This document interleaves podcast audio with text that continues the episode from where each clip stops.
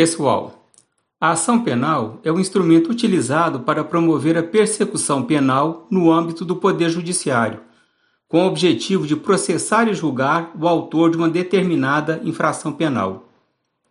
A ação penal pode ser pública, quando a iniciativa de provocar o Poder Judiciário é do Ministério Público, que neste caso representa o próprio Estado, ou particular, quando a iniciativa é do ofendido ou vítima da infração penal.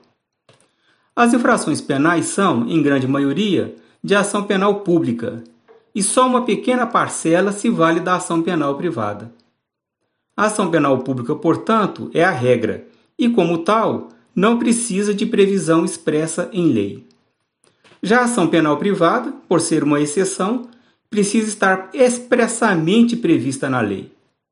Geralmente, a previsão está no próprio artigo que define a infração penal ou no capítulo correspondente.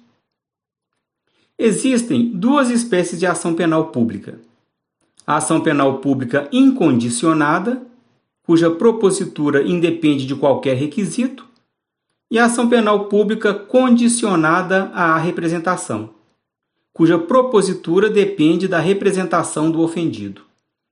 Esta representação nada mais é do que uma autorização expressa para que os agentes públicos deem andamento à persecução penal.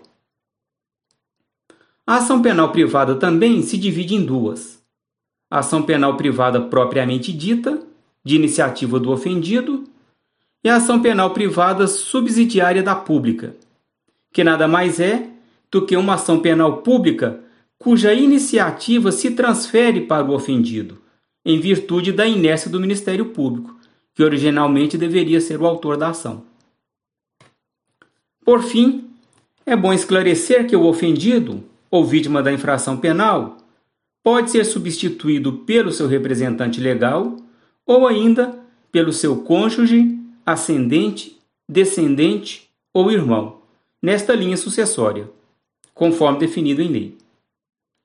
Meu nome é Márcio Campos e espero encontrá-los no próximo podcast. Até mais.